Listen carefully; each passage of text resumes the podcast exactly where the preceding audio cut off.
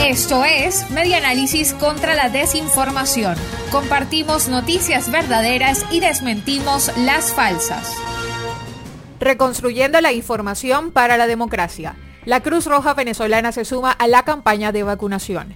La Cruz Roja venezolana se sumó a la campaña de vacunación masiva que comenzó el pasado 29 de mayo y prestará apoyo logístico y humano en la misma, informó el ministro de Salud del gobierno de Nicolás Maduro, Carlos Alvarado. En una declaración al canal estatal venezolana de televisión, Alvarado explicó que la Cruz Roja lidera el grupo, pero que cuenta con apoyo del Comité Internacional de la Cruz Roja y de miembros de la delegación italiana que asesorarán a Venezuela reseña elnacional.com.